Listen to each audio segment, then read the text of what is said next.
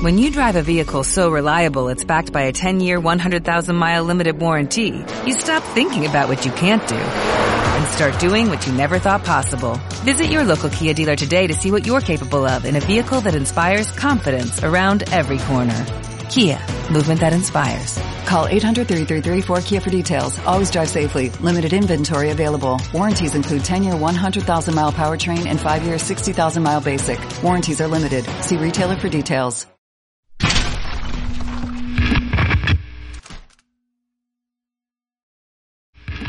Hola queridos amigos y amigas, muchas gracias por estar tú, por estar vosotros y vosotras viendo este vídeo, disfrutando mi compañía y de este canal de YouTube.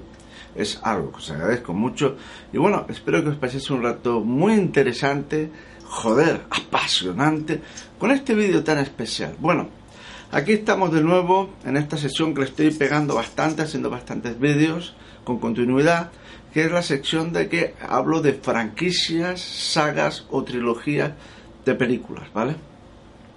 Eh, mucha gente me comenta eh, cuando tenía mi anterior eh, blog Dimensión Fantástica, bueno, ahí hablaba de muchas películas raras y de muchas películas antiguas y un poco comentaban que esa es un poco la, la esencia, ¿no? De que me veían como un gran entendido o un gran experto o mucha gente descubría precisamente eso, mucho cine desconocido, de serie B, de otros países, etcétera, etcétera, ¿no?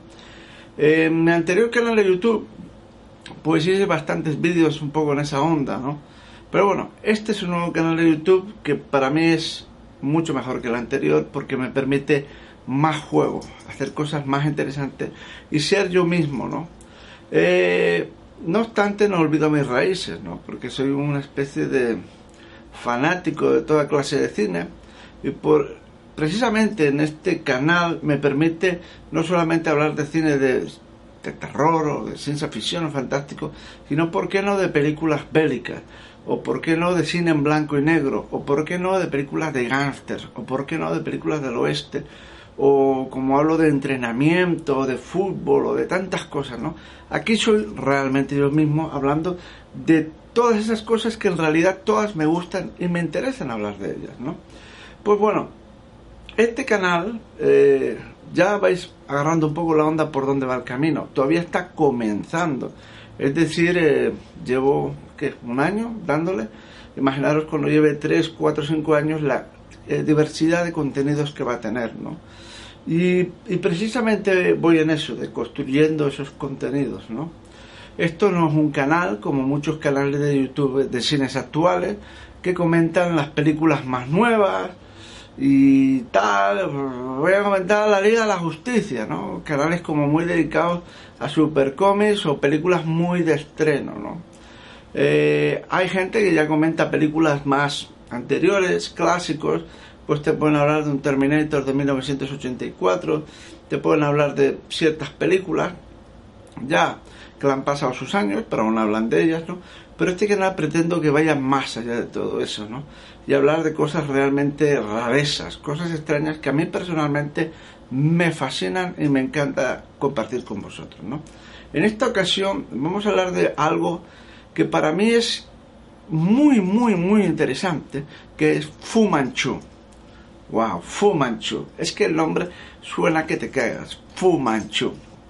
Mirad, es un personaje que es parte de la cultura, pero es un personaje como que quedó muy atrás, quedó muy olvidado y ha quedado muy pasado de moda, algo así. Eh, como que no es políticamente correcto, pero todo eso lo matizaremos después. Y bueno, tal vez se ha rescatado en el futuro y creo que se ha rescatado en el futuro, pero no sabemos si para bien o para mal, en el sentido de que harán o alguna buena película de él que le haga justicia de ese personaje Fumanchu o harán un desastre y una mierda, ¿no? También pasa, para, desafortunadamente para nosotros los que amamos el cine, pasa demasiadas veces. Entonces, pues me veo en la obligación moral hablar de Fumanchu primero porque es un personaje que me encanta, es fascinante y, creo interesante y bonito que muchos de vosotros veáis este vídeo, espero que lo veáis hasta el final y aprendáis un poco de quién era, su rollo, su historia, porque es tremendamente interesante para mí ese personaje. Bueno, vamos para allá. Mirad, Fu Manchu, ¿sabéis cómo lo conocí? Lo conocí de rebote. Lo conocí de rebote porque cuando yo era chaval, ya iba algo súper nostálgico. Cuando yo era chaval, mi padre era lector de cómics, pues traía toda clase de cómics a casa. Lo mismo te traía el Mortadelo y Filemón, como te traía el Tebeo, o un Super Purgarcito, o Carpanta, o Sipisape, o sea, cómics españoles de aquella época. Pero también te aparecía con un Massinger Z, se sabía que yo era un fanático de Massinger Z, pero también salía con muchos cómics, muchos cómics de todo, de Superman, de Batman, de los Vengadores, de Spiderman, de todas clases de cómics. Pero había unos cómics en concreto que me volvían loco, no sé, me volvían loco.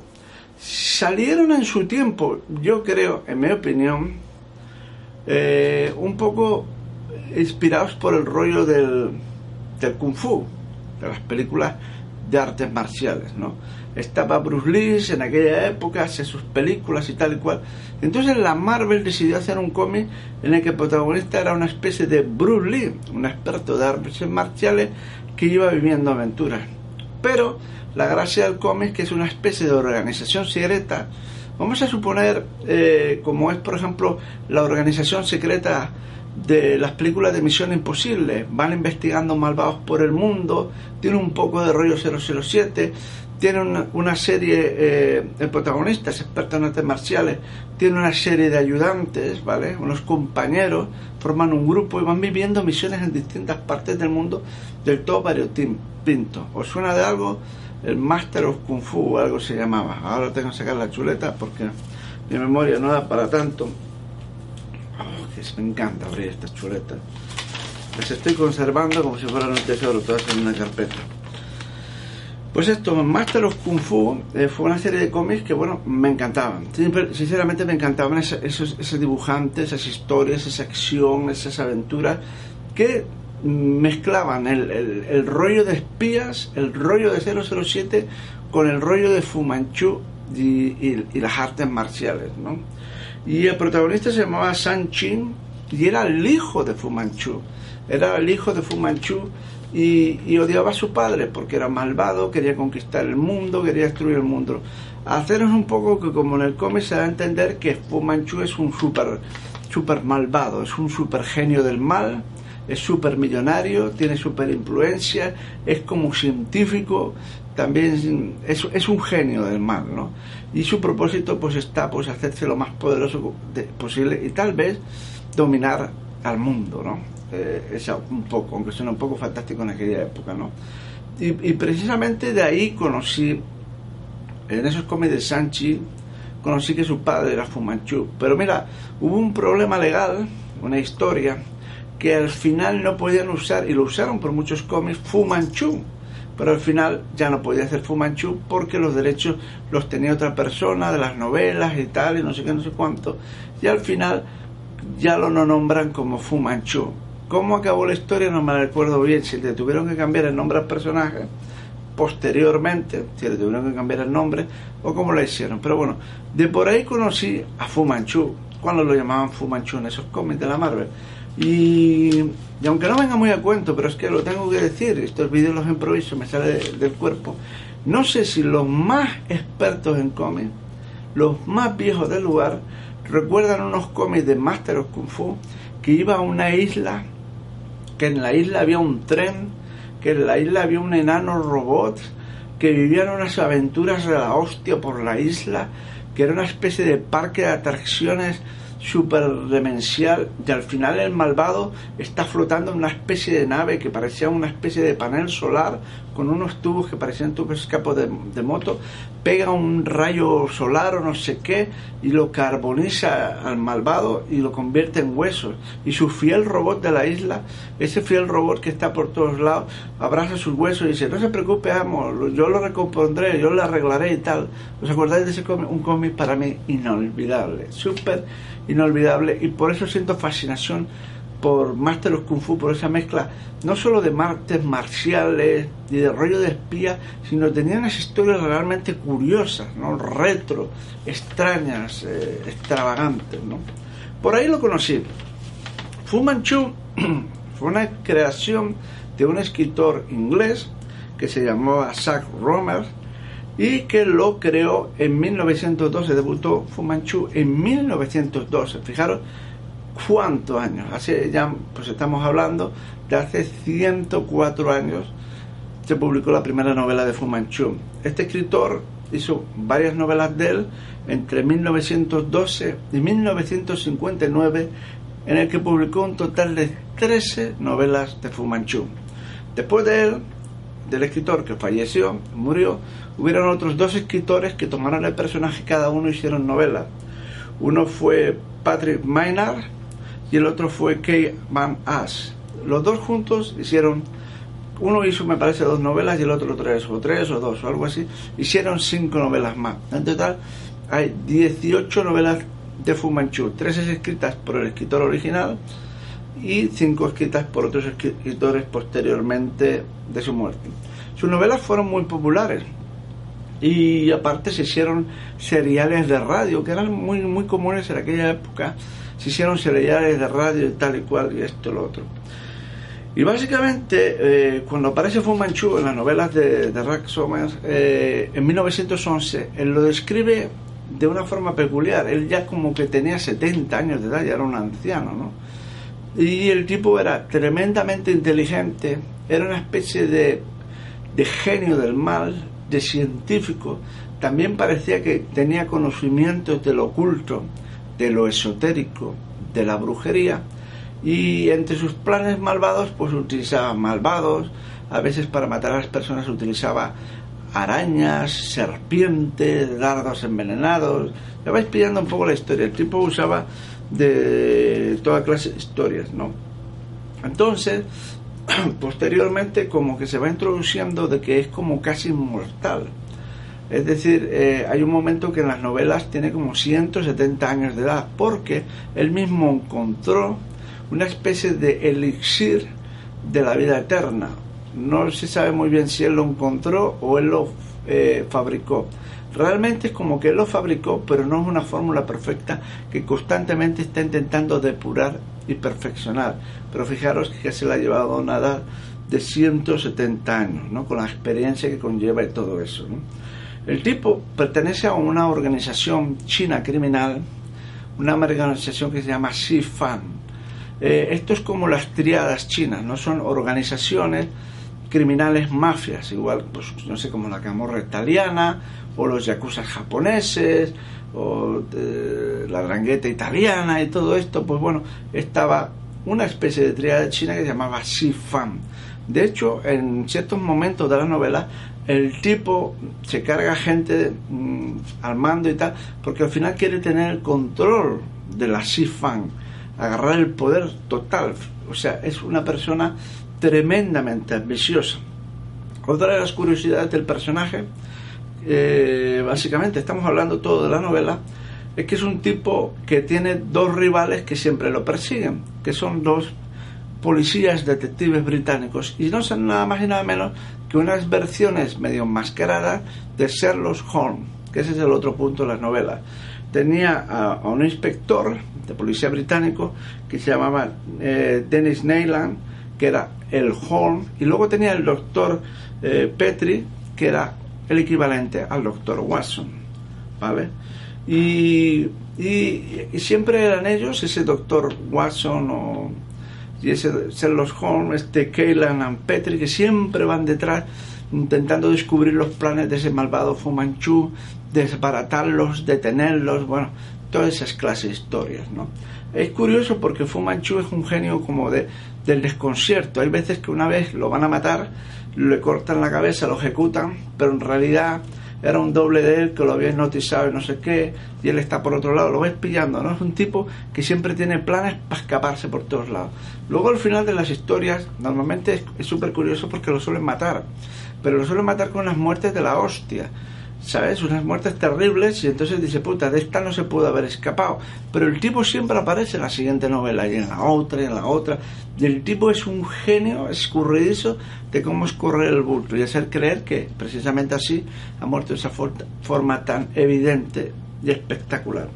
Otro de los grandes atractivos de Fu Manchu de las novelas es precisamente la hija de Fu Manchu, que es una asiática tremendamente guapa, eh, tremendamente sexy y que es terriblemente malvada, ¿no? Y está ahí con su padre ayudándole a sus planes.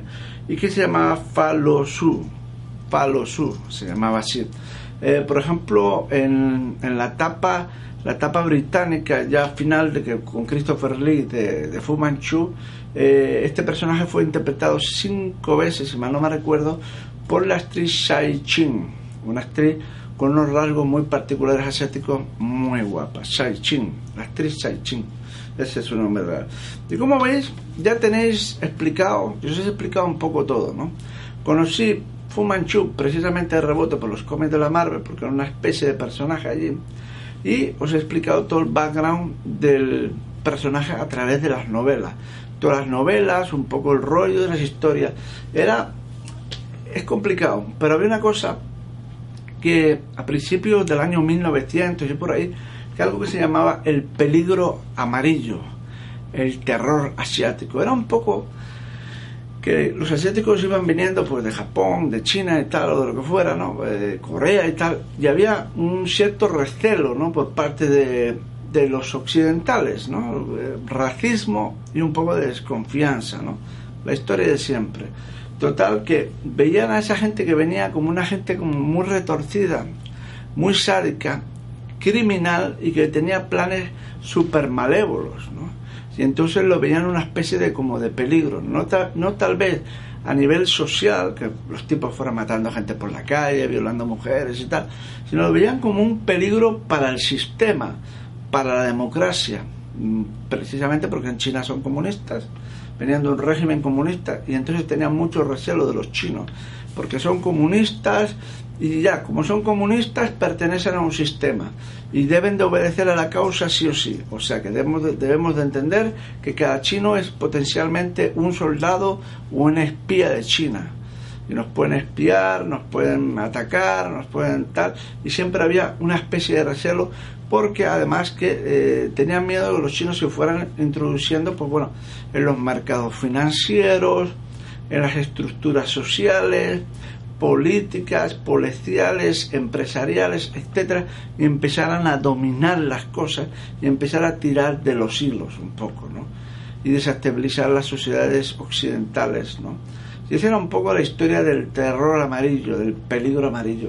que representaba un poco estas novelas, como os comenté yo? Eh, daban una visión, pues eso. Básicamente son novelas un poco como de Sherlock Holmes, para que lo entendamos.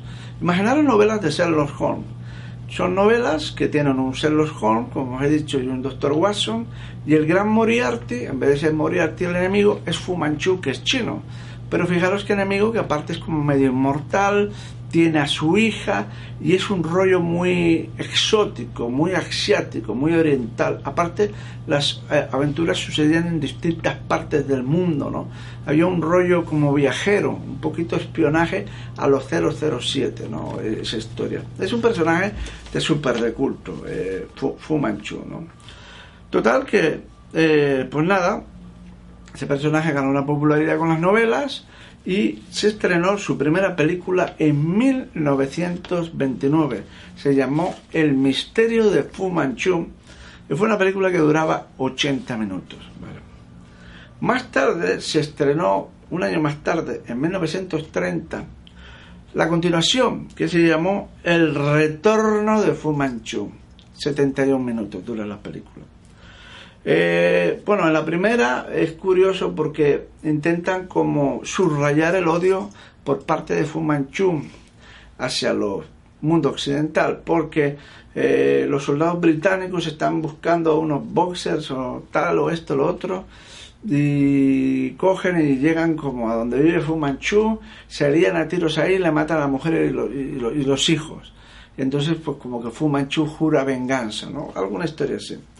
Más tarde, en 1932, ya vino, digamos, la primera película ya más consistente, más interesante de Fu Manchu, de las antiguas, de esta, de esta etapa clásica, que se llamó La Máscara de Fu Manchu. Esta película de 1932 tuvo la, la cuestión de que fue protagonizada, porque Fu Manchu fue hecho por muchos actores distintos, pero en esta ocasión fue protagonizada por un actor que el que sepa de cine de terror de, verdad lo conocerá, que es Boris Karloff, el inolvidable actor que, por ejemplo, dio vida a Frankenstein, en esas antiguas producciones. ¿no?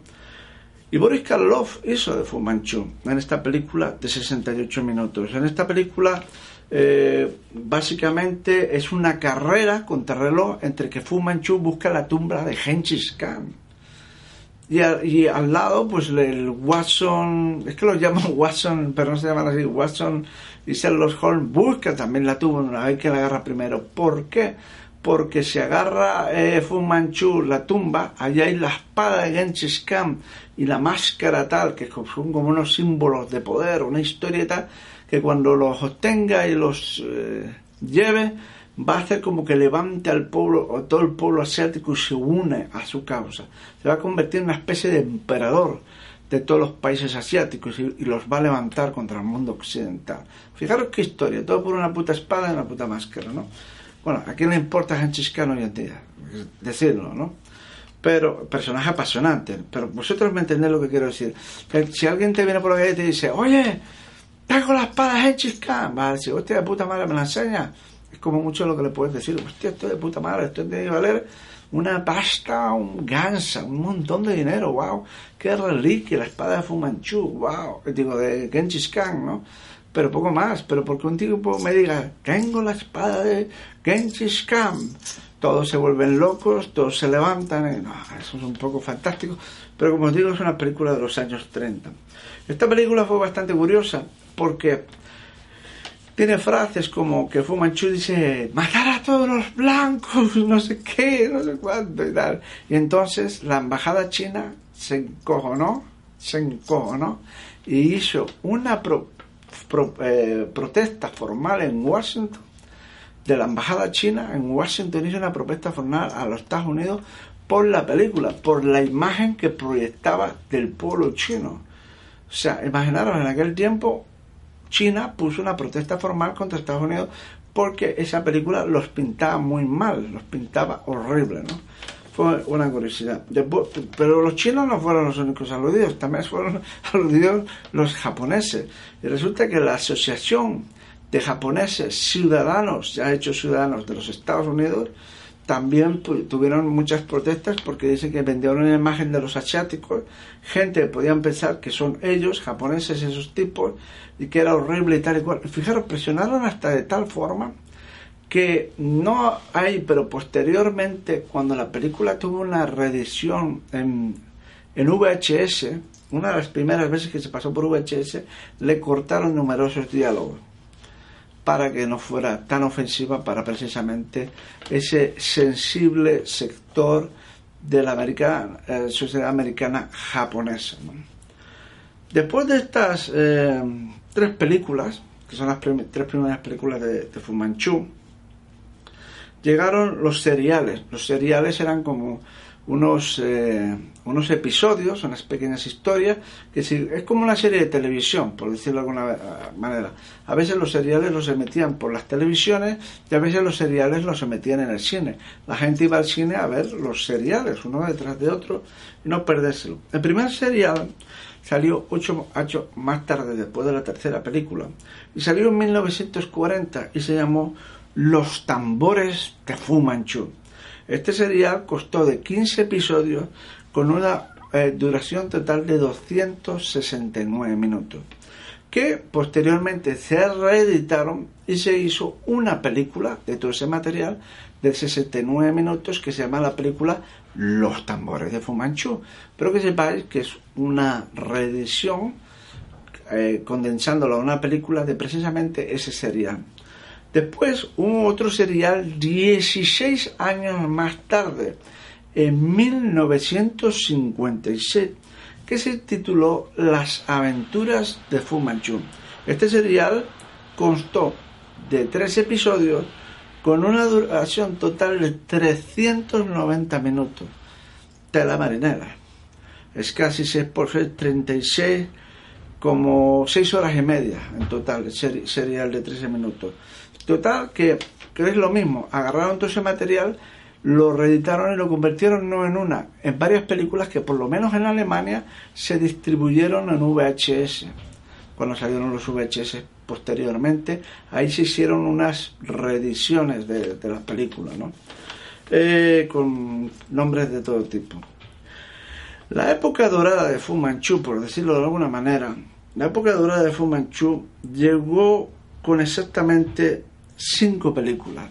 Las cinco películas, mm, ya color, constaron de protagonista con Christopher Lee, que para mí es precisamente el actor que realmente dio más vida a Fu Manchu. Boris Karloff salió en una película, otros salían en otras películas, pero Christopher Lee, ese gran actor, que por ejemplo hizo de Saruman en El Señor de los Anillos, que hizo del Conde Dooku en la nueva trilogía, la trilogía, pretrilogía de Star Wars, que hizo de Drácula, que hizo de tantos papeles, pues bueno, el tipo hizo durante cinco películas de Fu Manchu.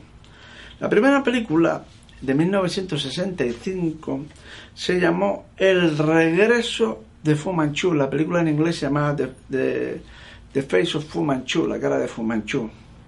Esta película dura 96 minutos y todas estas películas estaban producidas por una productora que se llamaba Constantine Film. Eh, Don Sharp, un director bastante conocido británico, se encargó de, dirigir la película. Christopher Lee era precisamente Fu Manchu y la actriz china que os comentaba, Shai Chin, hizo precisamente de la hija de Fu Manchu, Fa Lo Su. Total que eh, comienza la película con que hacen una ejecución de Fu Manchu, se lo cargan al principio de la película, todo el mundo lo da por muerto, está más vivo que un gato de 14 colas y el tipo resulta de que se pone a, investigar, eh, a raptar científicos, que esa película la vi hace pero la hostia de años, os hablo de memoria, tenía una base debajo del río Támesis en Londres o algo así, tenía una base. Va secuestrando científicos y total que lo que busca es que hay como una flor o una planta en el Tíbet que de la que puede generar un veneno superpoderoso y letal, ¿no? que puede destruir la población mundial o algo así. Y de eso va un poco el rollo, el rollo ¿no? que quiere conseguir ese veneno tan poderoso para unos objetivos oscuros y terribles. ¿no? Total que esta película la vi por mi santa madre, pero bueno, la vi yo, ¿cuándo la vi yo esta película? Esta película la vi yo hace muchísimos años muchísimos años. Me acuerdo vagamente de las escenas precisamente de la base de Fu Manchu debajo del río. Me acuerdo de la ejecución del principio porque es bastante para recordarla. Y, y esa es la historia más o menos. Después la película tuvo bastante éxito. En 1966, un año más tarde, se estrenó la segunda película que se llamó las hijas, no, las hijas no, me puta mal, las novias de Fumanchu. Las novias de Fumanchu, película de 93 minutos, también dirigida por Don Sharp por segunda vez, protagonizada por Christopher Lee, Chai Chin. Y aquí lo que tenemos es que eh, el tipo se dedica a secuestrar chicas que son las hijas de los científicos y al secuestrar a sus hijas las fuerza a los científicos, porque si no los va a matar, a que construyan un rayo de la muerte, una máquina de disparo rayos de la muerte, su puta madre. Y esa es la película Las novias de Fu Manchu. Más tarde, hacía una película por año. En 1967 llegó la tercera película de Fu Manchu de la etapa de Christopher Lee que se llamó La venganza de Fu Manchu. Esta película ya la dirigió otro director, Jeremy Summers, la protagonizó Christopher Lee Shai Chin, otra vez. Y esta película tiene como cosa curiosa y destacable que precisamente fue la primera película de Fu Manchu que se filmó fuera de, de Inglaterra, que la filmaban toda ahí en Inglaterra, y se filmó en Hong Kong. Ahí, pues bueno, básicamente es ya una, venga, una, una guerra personal entre Fu Manchu y Neyland, el, ese que lo persigue, que, Fu Manchu lo quiere destruir a, a, toda costa. Y aparte, de rebota hay una trama en la que Fu Manchu se quiere hacer el, el dueño total de la CIFAN, de la organización esa, y hacerse el líder total en esa, en esa película. Eh, después, eh, esta película de 91 minutos. Después, en 1968, otro año más tarde, eh, se estrenó la película La sangre de Fu Manchu. La sangre de Fu Manchu, que también se conoce esta película como Fu Manchu y el beso de la muerte, que es como se tituló en España. Esta película ya tiene algo súper destacable de lo que hablar. Que no solamente está Christopher Lee eh, de nuevo ahí y la actriz Sai Chan, sino que está dirigida por el director español Jesús Franco, el tío Yes, Yes Franco, ese hombre eh, español ya desaparecido, que era un todoterreno que dirigió mm, películas a carretillas con toda clase de seudónimos y el tipo era un tipo especializado en filmar serie B, serie Z, hasta lo más malo que hubiera en el mundo, el tipo lo filmaba todo, ¿no? Eh, Jesús Franco. Un día haré un vídeo especial de él, ¿vale? Eh, hablaré un vídeo especial de él porque lo merece. Merece ser recordado y merece ser analizada su carrera y ser comentada sus películas. Va a hacer un vídeo simplemente apoteósico cuando haga el vídeo de Jesús Franco porque va a hacer para mear y no echar gotas, ¿sabes? Ese vídeo. Pues bueno, esa película, eh, Fumanchu y el beso de la muerte, dura 94 minutos. Y total que aquí está, estaba más rollo exótica, porque me parece que parte de las escenas se filmaron en Brasil o por ahí, que ahí en el Amazonas se encuentra una ciudad perdida, imaginaros, más exótico imposible, encuentran unas culebras que cuando muerden a las tías, es curioso, porque no muerden. El veneno tiene algo, que la mujer tiene algo en su cuerpo, en sus hormonas, en su metabolismo, que la serpiente no la mata pero convierte a la mujer en un ser venenoso. ¿Qué quiere decir esto? Que cuando ves a un tipo, lo mata. O sea, es Fu Manchu y el beso de la muerte. esas mujeres besan y matan, impregnadas por el veneno de la culebra esa amazónica. Total, que hipnotiza a las mujeres y las manda a seducir y a besar hombres para matarlos, ¿no? Eh, en plan asesinas, ¿no? Letales. Esa película. Vaya argumento, ¿verdad? Para flipar. Es que estas películas hay que verlas, créeme Son muy malas, están muy mal hechas. Es como la, la siguiente película. Os voy a contar más cosas porque es que es realmente divertida. Mira, la siguiente película, que me acuerdo bien de ella, porque de hecho la vi me parece dos veces, es esta de 1969, El Castillo de Fumanchu. El Castillo de Fumanchu, volvió Jesús Franco a dirigirla, Christopher Lee, Sai Chin estuvieron ahí y en esta, pues básicamente, película de 88 minutos, básicamente el rollo está que van a construir una máquina, el Fumanchu, para congelar los océanos del mundo, puta, una máquina para congelar los océanos del mundo. Cágate, Lorito. O sea, y esa es la historia. Eh, es una película que la ves y es tremendamente divertida porque agarran escenas de otras películas y las meten ahí. Por ejemplo, cuando hay el choque del iceberg contra un barco, eso es sacado de otra película. Cuando se ve cómo se rompe una presa y se empieza a caer el agua y una inundación y no sé qué mierda, eso es de otra película, si mal no recuerdo. Y es tremendo, así toda la película, como no tenían dinero para filmar las cosas, y agarraban los trozos, los pedazos que necesitaban de otras películas. Increíble, pero cierto. Es muy divertido porque la película se rodó también en Barcelona, hay partes, vagamente recuerdo, me puedo equivocar, filmados en la ciudadela de Barcelona, hay unos parques enormes que tienen unas estatuas, hay unas puentes, hay unas escenas filmadas, pero también está filmado ahí en su puta madre, ya no me acuerdo el nombre. Eh, en esto de Gaudí, Gaudí construyó como unos jardines con unas casas por allá arriba, una escalinata que está el lagarto, la iguana de, de Gaudí allí pues por ahí se filmó también Fumanchu y toda esta historia. Es, es muy gracioso porque ahí, bajando unas escaleras, ahí estuve yo. Fijaros lo que es la memoria, no me acuerdo cómo se llama. Hay una sala enorme, con unas columnas enormes, algo digno de ver, espectacular.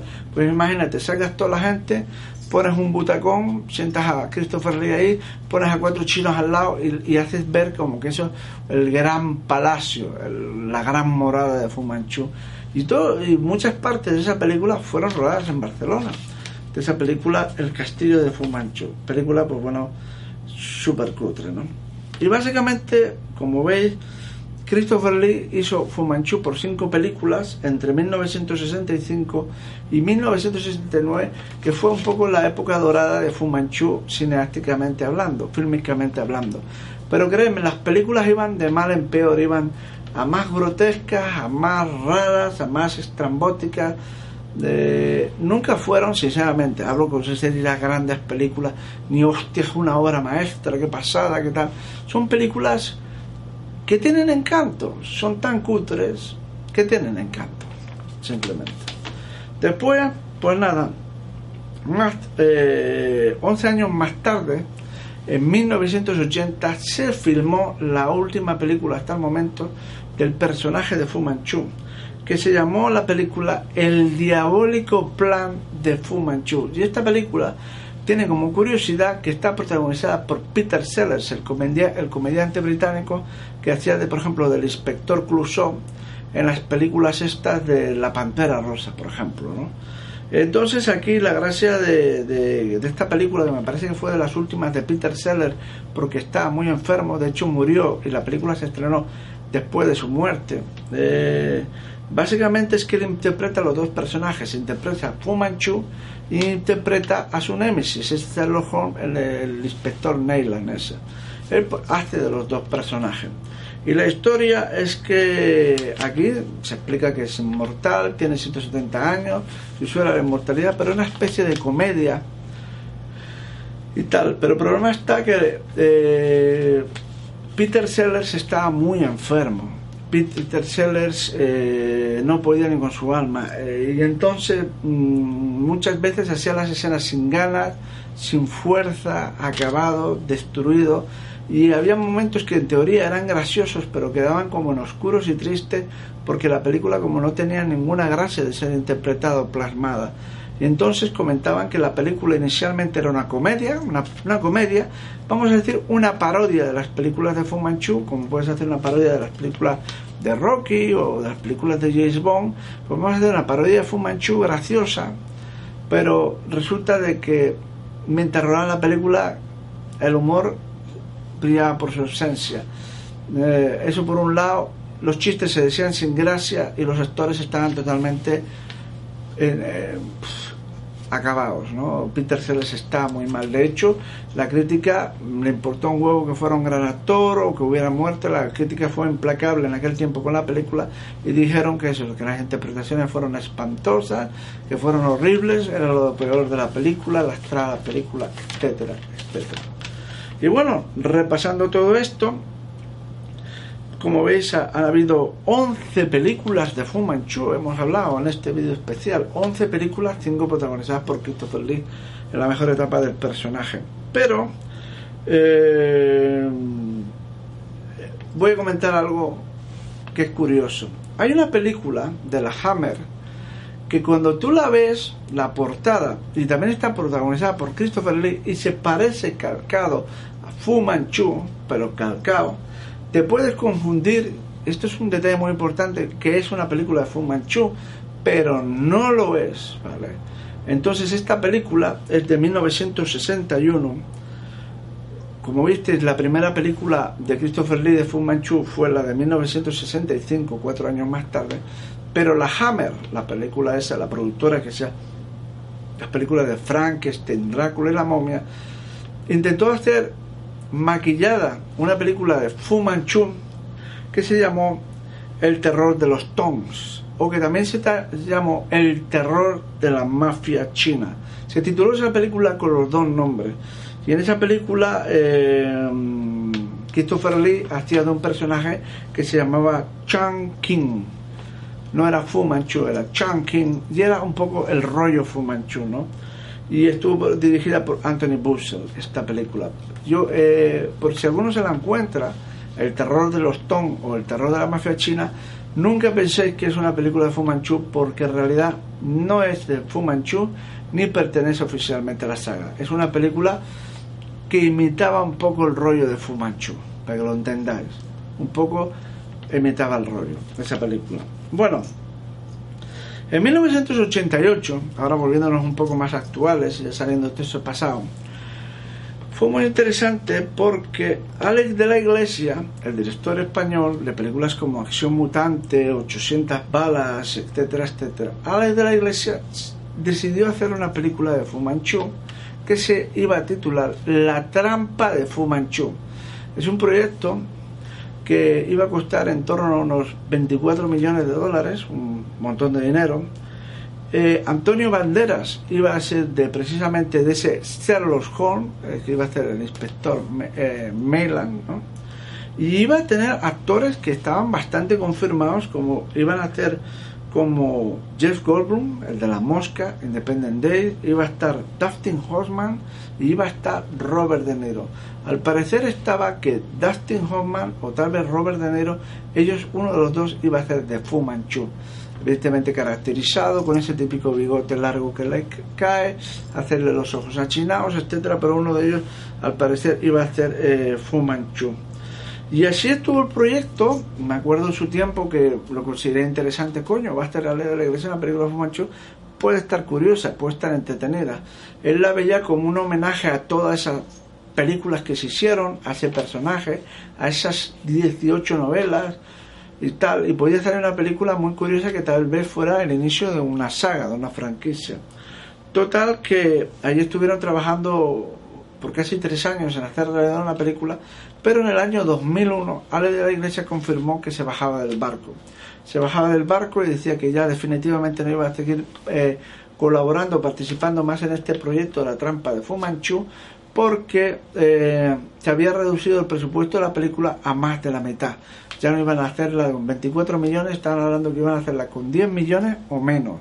Y decía que así no se podía hacer la película, con tan poco dinero, ni podían hacer escenas espectaculares, ni viajar a otros países, que, iba a estar una película casi filmada en el barrio, por decirlo de alguna manera y que así no se podía hacer una, película que hiciera justicia al personaje de Fu Manchu y a la de la iglesia, pues muy para su tristeza, para la mía también, yo creo que para todo el mundo, mm, es una de las películas que nunca se han, llegado a hacer, pero me hubiera encantado ver que, que Alex de la Iglesia hubiera hecho una película de Fu Manchu. Y bueno, hasta ahora esto es todo eh, acerca de Fu Manchu. ¿Qué futuro tiene Fu Manchu?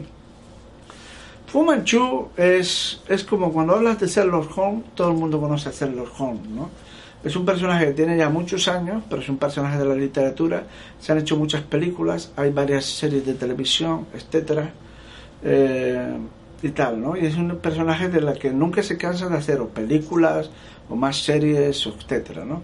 En cambio, Fu Manchu es una cosa rara, ¿no? Porque Fu Manchu tiene gran historial de novelas atrás, es un personaje ficticio que lleva más de 100 años entre nosotros y se han hecho 11 películas de él, películas hasta protagonizadas por Christopher Lee, o sea, hay películas y hay novelas.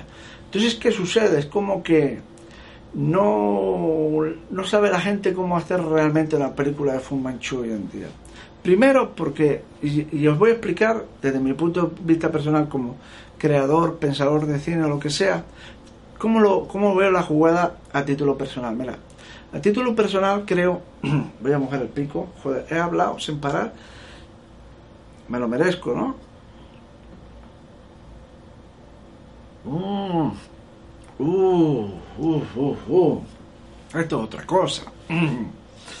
Mira, desde mi punto te hablo desde mi punto de vista personal, ¿vale? Y te juro que estoy improvisando. ¿Se puede hacer una buena película de Fu Manchu? Yo te digo que sí. El gran problema está en que la gente es corta de vista. Y te voy a contar por qué. Joder, si hago una película de Fu Manchu, ofende a todos los chinos, ofende a los asiáticos, ofende tal. Y esa es un poco la onda de por qué no hacen una película de Fu Manchu. Pero yo te hago una reflexión.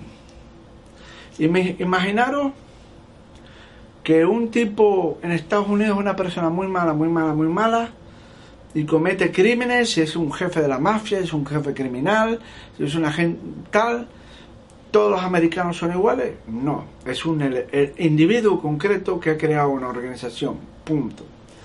Eh, entonces, por esa regla de tres, podía hacer lo mismo en Francia, en Italia, o en Sudáfrica. En Sudáfrica sale un tío muy malo, empieza a cometer actos criminales que van en contra de la filosofía de Sudáfrica. Entonces, no es descabellado pensar que hay una especie de mafia que se llama Sifan en China que lleva perpetuándose desde hace siglos en la sombra con un código legendario de comportamiento Y esa mafia Sifan tengo un líder que se llama Fu Manchu, que tiene un plan de dominación mundial o de control mundial o de lo que sea. Pero él no está adherido al gobierno de China. Probablemente el gobierno de China lo ejecutaría él, lo encerraría él, destruiría su organización. Entonces Fu Manchu no es un peligro para China, sino es un peligro para el mundo entero. Entonces ya no es un problema hacer un personaje malvado asiático. Lo puedes hacer negro, lo puedes hacer blanco, lo puedes hacer mexicano, un malvado en un país que quiere conquistar el mundo. Eso no es un problema. Entonces, ¿cuál es el problema? Que el malvado sea Fu Manchu. Yo no lo veo ninguno. Y resulta de que tiene conocimientos esotéricos. Dicen que tiene 200 años, es como medio inmortal y tal. Bueno, creas un personaje como legendario, ¿no? Con un trasfondo de terror. De ahí creas una historia en la que hay un, unos personajes, si quieres no pones a dos, si quieres pones a tres, que es los clásicos Sherlock Holmes y Watson, que son el tipo que persigue a Fu Manchu por parte del Servicio de Inteligencia Británico. El Watson puede ser un agente del gobierno norteamericano, más maduro, más inteligente, un doctor, como la voz de la conciencia, que haga una pareja, la extraña pareja con, con el agente británico. Y de pronto metes un tercer personaje que es asiático, que es del gobierno de chino que quieren detener a Fu Manchu. Y ese personaje asiático, si quieres, es una chica. No me pongas una cantante pop de Hong Kong, no me pongas esas mamadas, búsquete una actriz china que sepa artes marciales, que sepa la tía sea carismática como actriz, que sepa dramática y entre los tres van a detener a Fu Manchu. Entonces ya el pueblo chino no se siente ofendido con la película. Es un criminal que ha salido de ahí, pero el propio gobierno chino lo intenta detener antes de que haga algo malo en el mundo. Entonces tienes que ir, montarte una historia de que van viajando por distintos países, es un poco 007 eh, el tipo descubren que tiene una organización enorme detrás con una base secreta, con un montón de gente, con un montón de aventuras, de acción y historia. Ahí se haría una película de Fu Manchu en condiciones, ¿lo ves? No es, no es difícil, es una especie de 007 contra, en vez de pelear contra Spectra, pelean contra Fu Manchu, que es una especie de Spectra oriental, ¿no? coño, la película podía pegar, la película podía estar interesante, la, película podía estar bien y no es políticamente incorrecta. Hoy, gente corta de miras dice, joder, es delicado hablar así, presentar así a los asiáticos y tal, y tal. Y más ahora que los asiáticos compran compañías de cine, de cine, de cine, de cine, y lo último que quieren ellos es primero que hagan películas sobre el Tíbet, lo prohíben totalmente, o que hay actores tibetanos, pero aparte que hagan películas contra China, entonces no te lo van a permitir. Pero esto no es una película contra China, esto es una película de aventuras, de espionaje y de suspense, en el que un malvado que sale de China, pues hay que detenerlo, punto. Pero no representa ni a China, ni a sus valores, ni a sus dirigentes, ni, ni al país, ¿ok? Esa es un poco la historia. Bueno, espero que este vídeo os haya gustado este vídeo hablando tan apasionantemente de Fu Manchu. Si es así, pulgares para arriba, si eres nuevo nueva, ahora en una pantalla va a salir un botón para suscribirte y por favor recomienda mis vídeos, mi canal de YouTube a la gente que tú conozcas. Agradeceré muchísimo tu apoyo, en serio, y es algo que me motiva a seguir haciendo vídeos con ganas y más vídeos. Gracias y nos vemos.